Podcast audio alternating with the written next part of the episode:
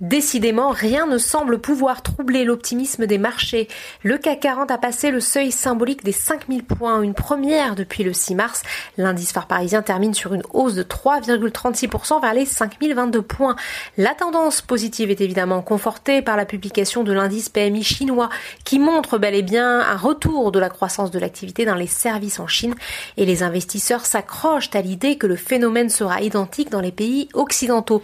Ils attendent en outre la réunion de politique monétaire de la BCE demain, l'institution financière devrait annoncer un relèvement du montant alloué au PEPP, comprenez programme d'achat d'urgence pandémique. Dans l'actualité du jour, toutes les valeurs qui composent l'indice CAC 40, à l'exception de Sanofi, sont en hausse. La foncière Unibail Rodamco Westfield est une nouvelle fois en tête de l'indice, portée par la réouverture de ses centres commerciaux. Le titre progresse de 14,68%. Le constructeur automobile Renault gagne 10,49%, profitant d'un relèvement de recommandations de Goldman Sachs qui passe de neutre à achat et de l'officialisation de son prêt garanti par l'État. Les valeurs liées au secteur sont également bien orientées à l'instar de Peugeot et de Michelin.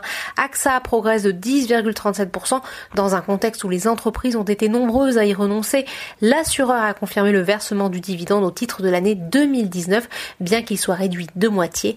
En outre, AXA ouvre la voie à un versement complémentaire au quatrième trimestre qui compenserait le manque à gagner des actionnaires. Les valeurs technologiques sont également recherchées avec ST Micro notamment qui affiche une hausse de 8,71%. À noter que le spécialiste des semi-conducteurs a perdu moins de 2% depuis début mars. Dans le secteur hôtelier, Accor dit s'attendre à ce que plus de 70% de son réseau mondial soit opérationnel d'ici début juillet.